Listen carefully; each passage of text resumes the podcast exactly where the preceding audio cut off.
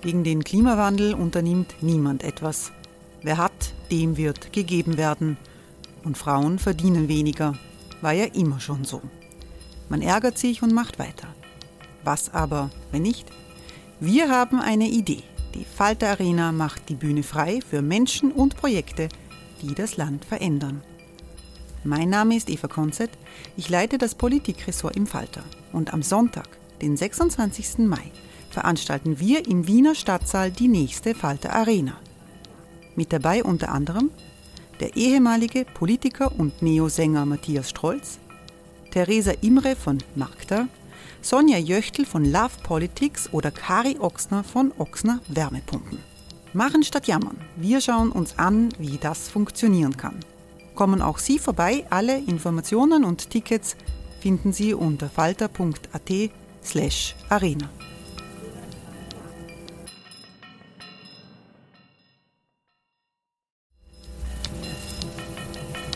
Falter-Podcasts werden durch Werbung unterstützt.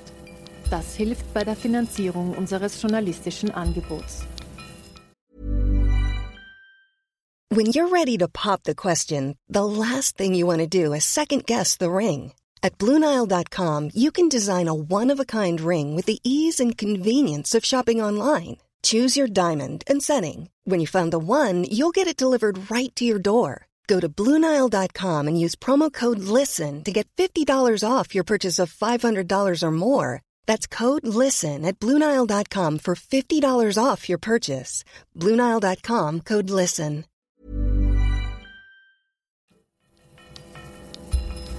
Falter Radio, der Podcast mit Raimund Löw. Sehr herzlich willkommen, meine Damen und Herren, im Falter Radio. Vor mehr als fünf Jahren ist es in Frankreich zu einer verheerenden Terrorwelle gekommen mit hunderten Toten und Verletzten. Begonnen hatten die islamistischen Mordanschläge mit einem Sturm schwer bewaffneter Männer auf die Redaktion der satirischen Zeitung Charlie Hebdo in Paris, bei dem zwölf Menschen erschossen wurden, darunter der Herausgeber und der Großteil der Redaktion. Fünf Menschen sind danach bei einem Angriff auf einen jüdischen Supermarkt umgekommen.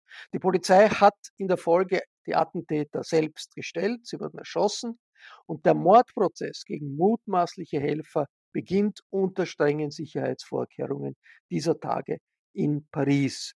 Zehn Wochen wird dieser Prozess dauern. Er wird gefilmt mit Kameras, weil es äh, sich um ein historisches Verfahren äh, handelt. Drei der Angeklagten sind nicht anwesend. Sie haben sich nach den Anschlägen abgesetzt. Elf Helfer und Unterstützer äh, der Attentäter sitzen direkt auf der Anklagebank. Wie hat dieser Terror von damals Frankreich verändert? Wie hat Charlie Hebdo als Satiremagazin überlebt? Darüber spreche ich mit Frankreich-Korrespondenten Danny Leder, mit dem ich am Mikrofon in Paris verbunden bin. Hallo. Ja, grüß dich. Wir werden auch über die französische Außenpolitik sprechen im östlichen Mittelmeer, wo äh, Präsident Macron ja Kriegsschiffe gegen die Türkei losschickt. Aber zuerst zu Charlie Hebdo. Dani Leder, was ist aus dem Satiremagazin eigentlich geworden in den letzten fünf Jahren nach den Anschlägen? Äh, es existiert weiter, es ist praktisch äh, wieder auferstanden, aber es hat natürlich einen, einen, einen, einen äh, sehr wichtigen Aspekt, seinen historischen Kern verloren. Ich meine, das ist sicher im Ausland unterschätzt worden. Das war wirklich die Leute, die damals umgebracht worden sind, ein Dutzend, das, das war die Elite der linken antirassistischen französischen Karikaturisten. Äh, und, und, und die haben ja auch für andere ähm, Zeitungen gearbeitet, aber bei Charlie Hebdo war das bis zu einem gewissen Grad eine Spielwiese für sie. Da haben sie sich ausgetobt, da konnten sie die Dinge veröffentlichen, die ihnen äh, bei anderen äh, Zeitungen, Medien verwehrt blieben. Äh, das ist natürlich ein enormer Verlust, aber dieses Magazin ist wieder auferstanden und äh, es hat einen gewissen Prestigegewinn wieder ähm, erreicht äh, unter einem der Überlebenden äh, von damaligen historischen äh, Karikaturisten. Äh, Riss äh, ist sein, sein Künstlername. Ähm, sie haben auch jetzt wieder um, rund um den Prozess einen äh, Rekordverkauf erzielt. Aber man muss eins betonen, Charlie Hebdo ist äh, relativ schwach in der französischen Gesellschaft, vor allem unter jüngeren Generationen vertreten. Es gibt in, in, in der ganzen Diskussion rund um äh, die Frage des Verhältnisses zum Islam zur Frage der Abwehr des Islamismus, äh, zur Frage äh, Blasphemie, Gotteslästerung, zulässig oder nicht. Wie geht man mit einer Minderheitsreligion, die aber expandiert, wie geht man mit der um? In all diesen Fragen hat sich äh, im Kern die französische Zivilgesellschaft, vor allem ihre linken, linksliberalen Wortführer, haben sich tief, tiefst gespalten. Und es gibt ebenfalls auch einen generationellen Bruch. Und man kann sagen, dass die, die, die Linke, die sich um Charlie Hebdo äh, schart, ja, die man auch als äh, Charlie-Linke bezeichnet, also die absolut ähm, der Ansicht sind, dass man äh, den Islam nicht schonen kann, dass das eine totalitäre, der Islamismus, der politische Islam, eine totalitäre, gefährliche äh, Massenbewegung ist, der man standhalten äh, muss mit der man auch aggressiv umgehen, die man auch aggressiv äh, ähm, angehen muss. Äh, das ist eine, eine Strömung, die relativ wenig Verankerung unter jüngeren Generationen hat. Die jüngeren es, hat ja die, es, es, hat ja die Redaktion von Charlie Hebdo für, zu Prozessbeginn in der Ausgabe auch die Mohammed-Karikaturen wieder veröffentlicht, die schon vor Jahren zu großen Protesten in der islamischen Welt geführt haben. Wie waren diesmal die Reaktionen auf diese neuerliche Veröffentlichung der Mohammed-Karikaturen? Kaum merklich. Ich meine, das Ganze ist jetzt bis zu einem gewissen Grad schaumgebremst. Die Diskussion hat sich äh, doch äh, verlagert. Äh, man kann sagen, dass bis zu einem gewissen Grad äh, die, diese äh, warnenden liberalen Kräfte, die der Ansicht sind, dass man zu weit gegangen ist, dass man sich zu sehr von den Islamisten und ihren Verbündeten über den Tisch ziehen hat lassen.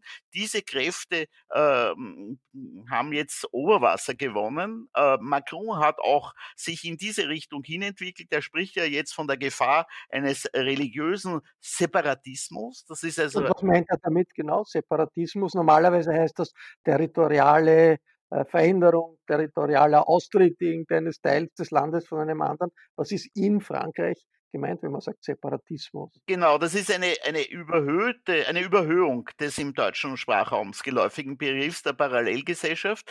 Es ist dieser territoriale Aspekt auch durchaus da. Ich möchte auch daran erinnern, dass da sein Vorgänger, der sozialistische Staatschef François Hollande, auch davon sprach. Und zwar gemeint ist, dass in etlichen ärmeren Vierteln. Äh, also das gilt für Vororte von großen Metropolen, das gilt aber auch für Viertel innerhalb der Städte, das gilt auch für Kleinstädte. Landesweit gibt es Vierteln, die bis zu einem gewissen Grad zu radikal islamistischen Biotops geworden sind, wo diese Islamisten ähm, bis zu einem gewissen Grad einen, einen Psychoterror ausüben, Mobbing gegen Frauen, die sich nicht verschleiern, gegen Homosexuelle. Die Juden haben sie zum Großteil bereits vertrieben, die in diesen Vierteln wohnten. Also es gibt eine politisch-kulturelle Inbesitznahme durch politische Strömungen des äh, radikalen Islams in bestimmten Gegenden und insofern wird, äh, trifft das äh, trifft der Begriff des Separatismus meiner Ansicht nach ansatzweise diese, diese, diese Spaltungsbewegung. Es gibt da einen territorialen Aspekt. Natürlich äh, die Terrorwelle von vor fünf Jahren, äh, die ist abgeebbt, also es hat, hat keine vergleichbaren Anschläge seither gegeben. Es hat auch jetzt im Nahen Osten der IS, der, der, die, die Terrororganisation Islamischer Staat in Syrien, ist militärisch geschlagen worden. Äh, dieser Staat, der, der Quasi-Staat, der damals äh, gebildet wurde, ist weg. Hat der mm, radikale Islamismus dadurch nicht politisch an Attraktivität verloren? Im Milieu, wo viele Jugendliche vor fünf, sechs Jahren noch gesagt haben, wir gehen nach Syrien und das ja auch einige Hunderte oder auch Tausende getan haben. Das wissen wir nicht, äh, ob das jetzt eine vorübergehende taktische, strategische Niederlage ist oder eine definitive Niederlage und Schubumkehr. Was man feststellen muss, ist, äh, um auf deine Einleitung zurückzukommen, also ich meine, die Anschläge haben ja nicht im Jahr 2015 begonnen. Wir hatten ja bereits in den 1990er Jahren heftige Anschläge in den französischen äh, Verkehrsmitteln. Und äh, in Frankreich begann ja, äh, begannen ja die, die Anschläge äh, vor allem 2012 äh, mit einem Angriff auf, auf, auf drei französische Soldaten in Toulouse. Das waren arabische, äh, arabischstämmige französische Soldaten, die erschossen worden sind von einem äh, Sympathisanten äh, der, der, von Al-Qaida. Äh, und äh, der hat ja auch, ist ja auch in eine jüdische Schule eingedrungen und hat da äh, einen Lehrer und drei Kinder aus nächster Nähe erschossen. Äh, und diese Anschläge, ich erwähne das deswegen, es gibt eine Kontinuität. Äh, man darf sich da nicht in falscher Sicherheit wiegen. Die Massenanschläge, da hast du völlig recht, die sind zurückgegangen vorerst, aber auf kleinerem Niveau flackert das weiter. Und wir hatten zum Beispiel äh, im Vorjahr äh, einen, einen, einen Mord, äh, drei, drei Ermordungen in der französischen, in der Pariser Polizeipräfektur durch einen, äh, ein, ein, ein, einen langjährigen Mitarbeiter, der Zugang hatte zu allen Sicherheitsvorkehrungen, der akzeptiert war und der also er stammte aus seiner Familie äh, aus der Karibik, er ist zum Islam konvertiert, er war ursprünglich in einer katholischen Familie, hat sich dann also auf sehr schnelle Weise radikalisiert und dann zugeschlagen. Und solche Dinge ähm, sind praktisch am laufenden Band, drohen auf laufenden Band. Und, Aber die Terrorwelle ist doch abgehebt. ja, ja, ja. Also den islamischen Staat als, als territoriale Bastion in, zwischen Syrien und Irak gibt es nicht. Aber, aber, was es gibt, und das führt möglicherweise zu, zu dem zweiten Thema, also der französischen Politik auch im östlichen Mittelmeer und so weiter. Ich meine, in Nordafrika an der Grenze zwischen Nord- und Schwarzafrika, in der Sahara- und Sahelzone gibt es eine Wiederaufstehung, eine massive Wiederaufstehung islamistischer äh, Gruppen, äh, die über territoriale Macht verfügen. Wir wissen nicht, ob sich diese Kräfte neu formieren, äh, in welcher Form sie sich neu formieren. Es gibt ja auch diese Bestrebungen äh, rund um Erdogan einer Neukonstituierung einer radikal-islamistischen Kalifatsbewegung, unter ottomanischer oder neo-ottomanischer Führung. Das ist ein Angebot, das Erdogan an die diversen radikal-islamistischen Strömungen gemacht hat. Er kann sich dabei auf ein Bündnis mit den Muslimbrüdern stützen. Es gibt eine, eine autonome äh, Radikalisierung in Form der vielfältigsten salafistischen Initiativen. Das ist zwar territorial und politisch verstreut, nicht äh, geeint, aber es kann in der aktuellen äh, anhaltenden, schweren sozialen Krisensituation in Frankreich, äh, in, der, in der Zersetzung äh, der, der, der, der, der, der Loyalitäten, der historischen Loyalität in Frankreich durchaus ein, ein, ein ganz bedrohliches Element sein, das schrittweise äh, in eine äh, quasi äh, Trennung, in, eine, in ein quasi Abrücken von bestimmten Stadtvierteln, von bestimmten Gegenden führt, wo dann tatsächlich die äh, republikanische, die demokratische äh, äh, Legalität nicht mehr anwendbar ist. Aber natürlich, die sind trotzdem in der Defensive. Also die radikalen äh, Kräfte innerhalb der islamistischen Bewegung sind in der Defensive nach dieser militärischen Niederlage in Syrien. Nein, das ist es, das ist umstritten. Das ist umstritten. Ich meine, die Leute, die das hier aus nächster Nähe verfolgen, ja, äh, die, die, die Radikalisierung, die Politisierung, auch von klein auf, ja, die, die da immer dahinter stecken, also auch wie die Leute von, von Charlie Hebdo, die behaupten das nicht, ja, die verfolgen das aus nächster Nähe und sagen, das werden immer mehr, das, äh, das wird immer durchgängiger. Und das mündet ja dann in irgendwann äh, aus der Quantität in eine neue gefährliche politische Qualität. Wie hat sich denn jetzt im großen politischen Spektrum äh, der Diskurs verschoben in den letzten fünf Jahren. Es hat ja äh, gleichzeitig auch eine starke Islamfeindlichkeit gegeben auf der politischen Rechten, bei Le Pen und ihren Anhängern. Äh, da hat man immer argumentiert, die Islamophobie, die es gibt, spielt den radikalen Islamisten in die Hände. Das, ist, das sind das Echokammern äh, dieses Konflikts, äh, sind die fixer politischer äh, Bestandteil des politischen Lebens in Frankreich geworden, diese Islamophobie, die ja auch eine politische Realität ist.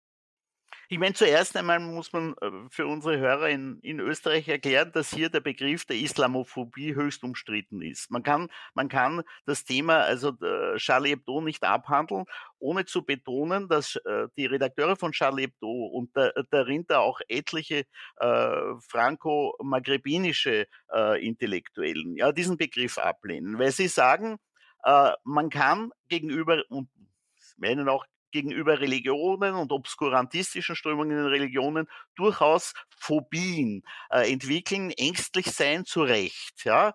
Und äh, sie unterscheiden das vom Rassismus und von der Verächtlichmachung äh, von Menschen aufgrund ihrer Abstammung oder religiösen Gesinnung. Das ist natürlich eine heikle Unterscheidungslinie. Ich möchte es aber erwähnen, das ist wichtig zum Verständnis der ganzen Debatte, weil die Problematik mit dem Begriff der Islamophobie ist natürlich der, dass kaum kaum äh, äh erhebt man sich halt also sehr Karikaturen und da waren zum Teil also sehr harmlose Karikaturen darunter. Ich meine, die erste Karikatur von Charlie Hebdo war ja eigentlich islamfreundlich. Da sah man auf dem Titelblatt einen äh, Bild von Mohammed, also gezeichnet vom Chefredakteur, äh, dem damaligen Chefredakteur, und er hielt sich die Augen zu und sagt, es ist bitter, von Idioten verehrt zu werden. Das ist ja eigentlich keine anti-islamische äh, Karikatur.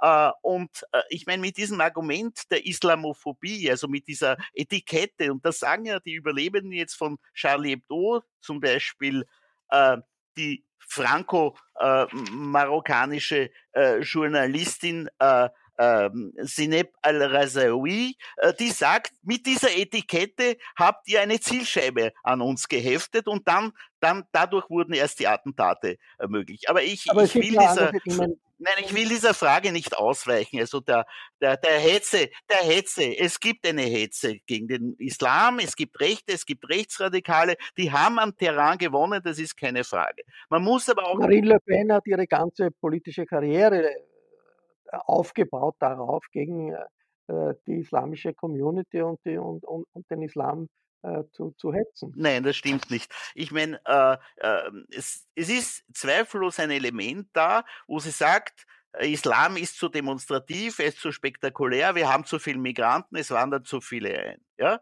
da, da, das ist ihre Argumentation. Aber sie wehrt sich zum Beispiel gegen die Linie vom äh, äh, niederländischen äh, Populisten äh, Wilders, ja, der den Koran verbieten will und ähnliches mehr. Sie sagt, die Muslime haben ihren Platz in Frankreich. Ja, das muss man, das muss man äh, bis zu einem gewissen Grad, dazu stehe ich, das muss man relativieren. Vor allem auch, wenn man bedenkt, in Frankreich haben wir inzwischen über 300 Opfer des islamistischen Terrors. Und trotzdem hat diese Gesellschaft, hält an dieser Grundlinie fest, die, da, die darin besteht, und das vertritt ja auch Macron, das ist natürlich eine heikle Gratwanderung, aber die Grundlinie ist die, dass man sagt, wir wehren uns gegen den politischen Islam, wir wehren uns gegen die Dschihadisten, aber wir versuchen, wir wollen die Mehrheit der Muslime, die den säkulären Rahmen dieser Republik akzeptieren, die wollen wir nicht brüskieren, die wollen wir nicht stigmatisieren. Und es ist schwierig, auf dieser Linie standzuhalten. Das Problem ist auch ein soziales. Es ist äh, richtig, dass die äh, Jugendlichen, äh, die jungen Menschen aus nordafrikanischen, aus schwarzafrikanischen, aus karibischen Familien sich ständig, ähm, äh, ständig mit Diskriminierungen zu kämpfen haben. Bei der Jobvergabe, beim Karriereaufstieg, bei der Wohnungssuche, äh, äh, bei Polizeikontrollen und ähnlichem mehr. Das ist natürlich ein ständiges äh, Zündeln. Zündeln, das führt natürlich äh, zu, zu, zu Gegenreaktionen und man muss Macron zugute halten, dass er zwar einerseits seinen Diskurs bis zu einem gewissen Grad verhärtet hat, indem er jetzt vom islamistischen oder religiösen Separatismus spricht, dass er aber gleichzeitig immer wieder und auch jetzt zuletzt betont, wir sind schuld. Mitschuld, weil die Republik ihre Versprechen gegenüber diesen Bevölkerungsteilen äh, gegenüber ärmeren Schichten äh, nicht eingelöst hat, weil es nicht genug äh, Chancengleichheit gibt, weil da noch viel Nachholbedarf ist. Und, und, und er betont auch immer, keine Religion in Frankreich ist zu viel. Wir werden sicher keine Maßnahmen gegen den Islam ergreifen. Und ich meine, das stimmt ja auch. Das ist ja, es ist ja ein absoluter Unsinn, ein, ein, ein, ein Bild von Frankreich zu zeichnen, wo der Islam praktisch als Religion im weitesten Sinn in irgendeiner Form diskriminiert wäre. Wir haben, wir haben die, alle möglichen äh, religiösen islamischen Institutionen, die sich ausbreiten, die sich verbreiten, die stark verankert sind. Was glaube ich, wo, wo, wo, wo es eine, eine Problematik gibt. Ja? Äh, wenn, man, wenn man das heute zum Beispiel umlegt auf, auf, auf das Jugendmilieu, ja? da ist es so, ich habe es vorhin angedeutet, Charlie Hebdo, die antiklerikale, antireligiöse, laizistische Linke ist in den, bei den jüngeren Generationen stößt auf wenig Widerhall. Ja? Äh, und hingegen haben wir also diesen radikal-islamistischen Biotop, wir haben die Leute rund um sie, die damit nicht umzugehen wissen, die ein schlechtes Gewissen gegenüber den muslimischen Migranten haben, zum Teil zu Recht, und die da viel durchgehen lassen. Und da hat sich im Jugendmilieu ein, ein, ein, ein, ein, ein, ein Milieu ausgebreitet äh, unter der Schuljugend. Äh, das hat Schwung, das wird von einer gewissen Bewunderung umgeben.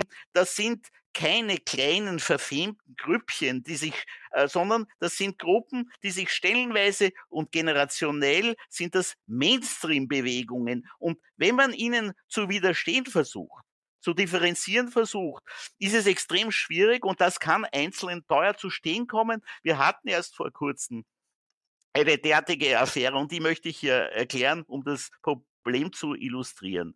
Äh, eine, eine junge, also viel spielt sich ja inzwischen im Internet ab, in den äh, Social Medias, das, äh, die haben ja längst den klassischen Medien den Rang abgelaufen.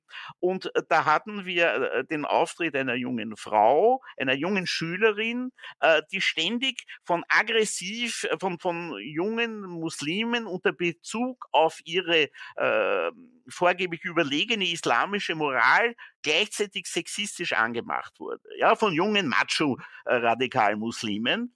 Und, und, und, und die Diskussion wurde dann immer heftiger und sie hat zum Schluss die, die Nerven weggeschmissen und gesagt, ja, also eure Religion, dieser Islam ist scheiße. Ja, also das ist natürlich nicht äh, die beste Antwort, aber natürlich, ich meine, in diesem Zusammenhang äh, ist es schwer, die, in, in, unter derartigen Angriffen die Nerven zu behalten. Aber warum erzähle ich das? Das ist zu einer äh, Landesaffäre geworden und dieses Mädchen ist jetzt unter Polizeischutz und nicht ihre Macho-Beiniger äh, mussten die Schule verlassen, sondern sie musste ihre mitten im Schuljahr die Schule und ihren Wohnsitz verlassen. So sind die Verhältnisse stellenweise und das ist natürlich eine enorme Herausforderung für die äh, linken, linksliberalen, zivilgesellschaftlichen Elemente, die diese äh, Gratwanderung bewältigen wollen zwischen der Abwehr des islamistischen Radikalismus und dem nötigen Respekt für die Muslime und der, dem nötigen Kampf gegen die Diskriminierung, die die nordafrikanischen Familien trifft. Äh, diese historische Tradition äh, der, der Präsenz des Islams, die geht ja weit zurück. Ich meine, dadurch, äh, dass ja Frankreich diese äh, bedeutende Kolonialpräsenz in, in, in, in mehrheitlich islamischen Regionen hatte, und, und ja, weil eben Frankreich dieses säkulare republikanische Selbstverständnis hat, wo jeder, jeder seinen Platz haben muss, wenn er seine Religion hinten lässt, also wenn er in den, den öffentlichen Raum, wenn er die Schulen, wenn er die Gerichte, wenn er die Spitäler betritt. Privat kann er machen, privat kann er machen, es was er keine will. Keine religiösen Symbole in den Schulen zum Beispiel. Ja, ja, ja, ja. Naja, warum? Meine, das muss man kontextualisieren. Ja, das, das, äh, ich habe jetzt das Datum nicht, das, das ist relativ früh äh, in den in den 2000er äh, Jahren gekommen. Das, warum? Da, weil wir hatten diese erste, diesen ersten Ansturm also der Islamisten an den Schulen, ja, die gemobbt haben, die die äh, junge Mädchen gemobbt haben, die keinen Schlei, äh, äh, kein islamisches Kopftuch trugen, die eben damals die Angriffe haben sich gegen die wenigen jüdischen Schüler, die noch in den öffentlichen Schulen waren, gehäuft. Und irgendwann äh, äh konnten die Behörden nicht mehr anders und, und, und wollten also dem Einhalt gebieten. Und es gab eine sechsmonatige Anhörung der verschiedensten Strömungen und Kräfte ähm, in, im Parlament. Und das Resultat war, dass man gesagt hat, auffällige religiöse Symbole, sprich große Kreuze, die jüdische Kippa und das islamische Kopftuch sind in der Schule für Lehrer und Schüler verboten. Ja, das war ein Versuch, äh, vielleicht ungeschickt, aber es war ein Versuch, dieser, dieser Radikalisierung, diesem Vormarsch, gefährlichen Vormarsch der islamistischen Agitation unter der Schuljugend Einhalt zu gebieten. Das ist natürlich ein enormes Problem. Einer ideologisch-politischen Massenbewegung äh, kann man natürlich mit, mit staatlichen Verboten nicht alleine beikommen. Aber die Problematik stellt sich und es ist äh, einfacher, das zu verurteilen, ohne sich zu, die Situation zu überlegen, in der sich Lehrer, ähm, einzelne Schüler befinden, wenn sie mit derartigen Massenströmungen ansatzweise konfrontiert sind, die sie ständig unter Druck setzen. Deine, äh, Leda, kommen wir ein bisschen zur Außenpolitik. Äh, Frankreich ist dieser Tage außenpolitisch sehr aktiv. Präsident Macron ist mehrmals in den Libanon gefahren, nach Beirut, nach der Explosion im Hafen von Beirut. Und Frankreich macht auch Front gegen die Türkei im östlichen Mittelmeer.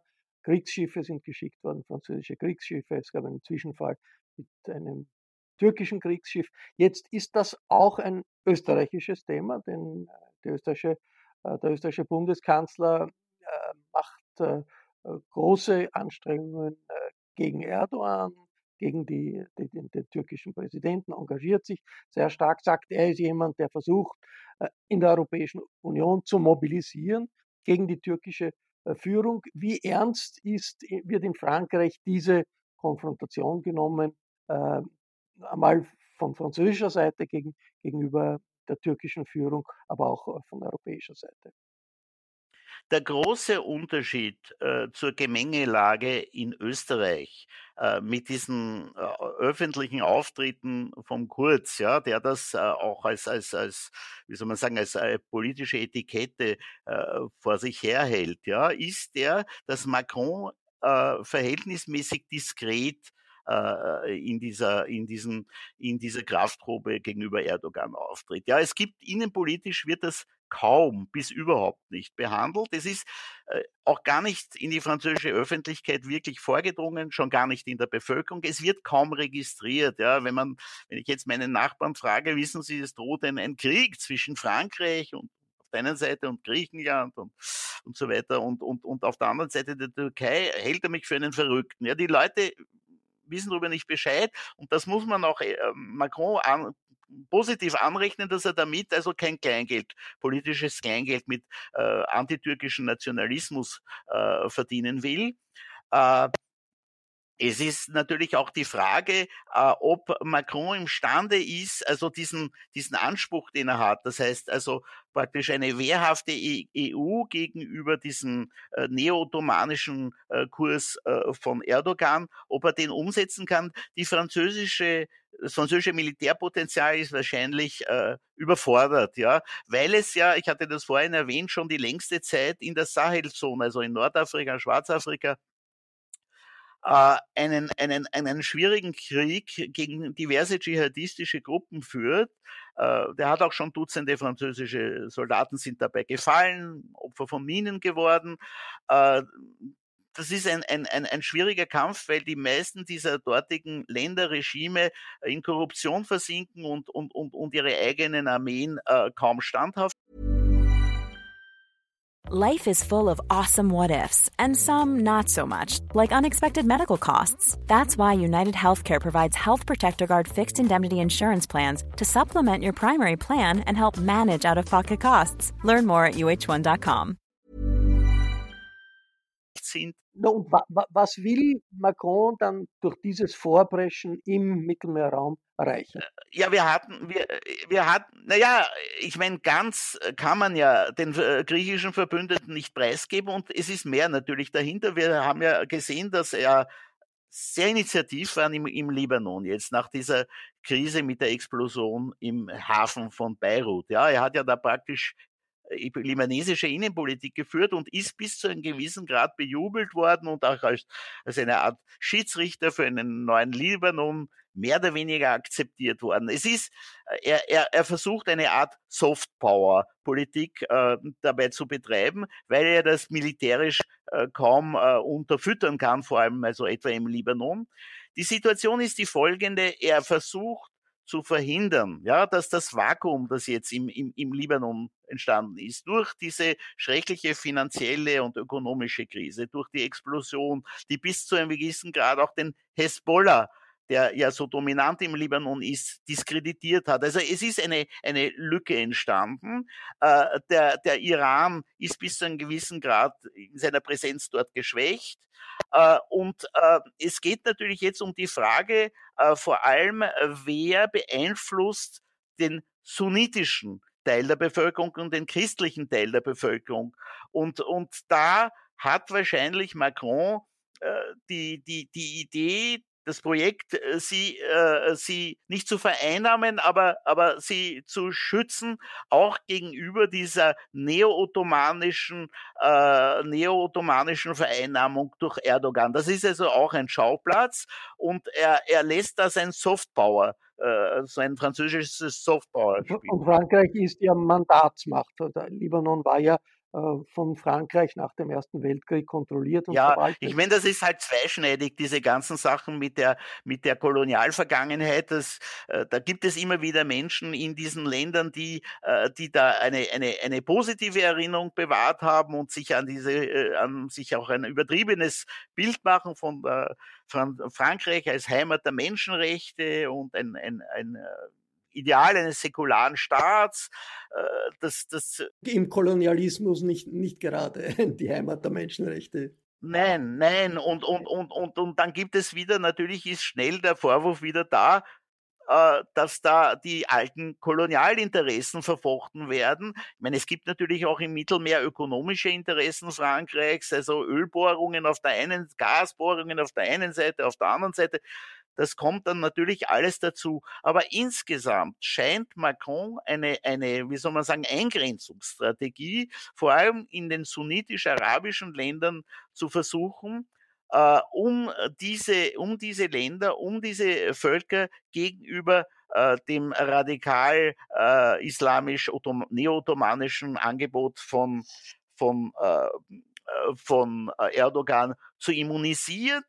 Äh, es ist ja auch da eine gewisse Karte zu spielen, wie man in Franz Frankreich sagt, weil ja diese, diese Bevölkerungen sich auf der anderen Seite vom, vom äh, Fundamentalismus, vom aggressiven Fundamentalismus äh, des, der, der, äh, der iranischen Theokratie und ihren Handlangern, also zum Beispiel dem Hezbollah in, im Irak und in, in, in, in, in, in Libanon fürchten. Äh, die waren ja auch, äh, diese Kräfte waren ja auch beteiligt bei der furchtbaren äh, Niederschlagung des ursprünglich demokratischen Aufstands in Syrien äh, gegen das Terrorregime von Assad. Also äh, das Angebot von Macron, ja, hier zu sagen, also ihr seid nicht alleine. Wir haben ein, wir haben ein Modell, das heißt Republik, das heißt äh, Akzeptanz aller, aller, Regi aller Religionen. Äh, das heißt, Ausgleich zwischen Israel und den Palästinensern. Er hält sich auch äh, in, in kritischer Distanz gegenüber der, dem, den, der israelischen Staatsführung um Netanyahu. Also es gibt da, es gibt da ein, ein, sagen wir, Macron steht da für ein französisches Modell, aber wie gesagt, die militärische Kraft reicht sicher nicht aus. Es ist eher ein Soft Power. Und es ist möglicherweise auch eine Idee, mit der er äh, europäische Außenpolitik machen kann und europäische Politik in einem Bereich der europäischen Nachbarschaft, die ganz, ganz wichtig ist. Dani Leder, vielen Dank. Bitte. Das war ein Horizont, äh, ausgehend von den Terroranschlägen vor fünf Jahren, Charlie Hebdo, bis zur Außenpolitik heute. Vielen Dank nach Paris. Ich verabschiede mich von allen, die uns auf UKW hören im Freirad Tirol und auf Radio Agora in Kärnten. Der Falter bemüht sich immer um einen kritischen Blick hinter die Kulissen in Europa, hinter die Kulissen in Österreich. Daher an dieser Stelle der Hinweis, ein Abonnement des Falter ist ein guter Weg, informiert zu bleiben. Ein Abo kann man auch im Internet bestellen über die Adresse abo.falter.at. Ursula Winterauer hat die Signation gestaltet, Anna Goldenberg betreut die Technik. Ich verabschiede mich bis zur nächsten Folge.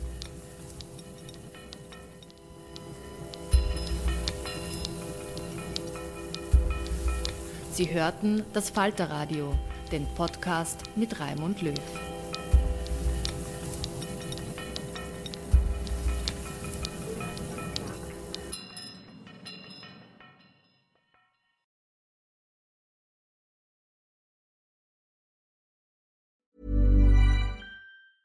Even when we're on a budget, we still deserve nice things.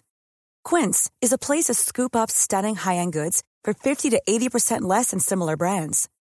They have buttery soft cashmere sweaters starting at $50, luxurious Italian leather bags, and so much more. Plus, Quince only works with factories that use safe, ethical, and responsible manufacturing. Get the high-end goods you'll love without the high price tag with Quince.